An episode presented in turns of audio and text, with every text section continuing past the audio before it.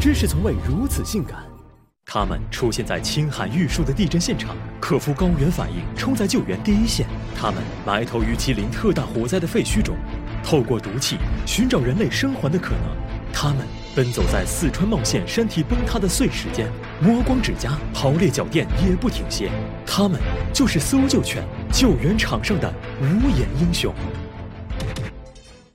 搜救犬这一工种由来已久，一千多年前，狗狗就在雪灾救援方面立下汗马功劳。二战时，七条搜救犬从伦敦的废墟中挽救了数百条人命，它们还被授予动物界的最高军事奖章——迪肯勋章。战后，美国、德国、瑞士等国相继成立搜救犬中心。二零零一年，我国也成立了第一支专业搜救犬队。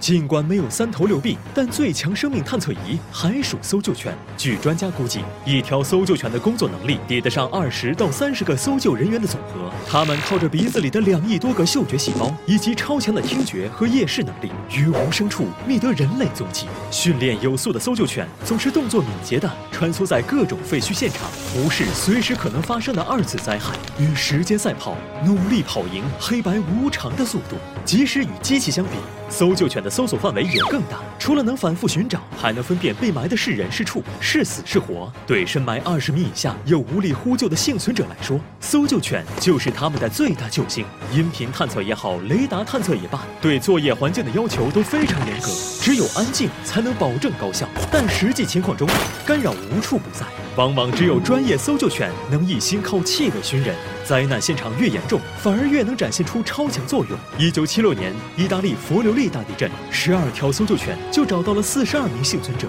在汶川地震中，由搜救犬首先发现、定位，并最终成功获救的幸存者占所有获救者的七成。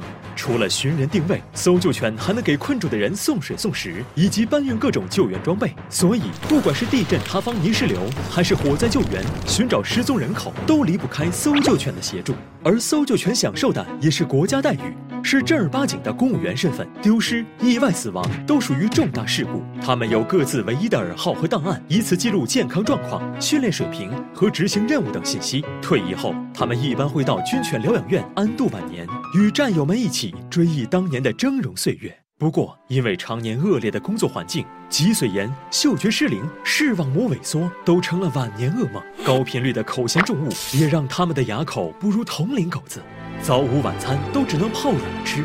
一身的工伤让他们的寿命往往低于犬类的平均水平。别家狗子还在撒娇打滚啃骨头，他们却只能静静等着太阳下山，生命归零。也许这就是他们的归宿：老兵不死，只是凋零。我喜欢柔软的沙发，我喜欢拖鞋的味道，我喜欢碗里的狗粮可以堆得老高老高，我喜欢香甜的青草，我喜欢窗外的小鸟和隔壁那只漂亮的大金毛，我喜欢。夏夜的微风穿过我皮毛，我喜欢冬天的阳光晒着我睡着。我喜欢不同的每一天，都是同一个声音呼唤着我名字。我喜欢每一次跳跃。每一次奔跑，我喜欢你，你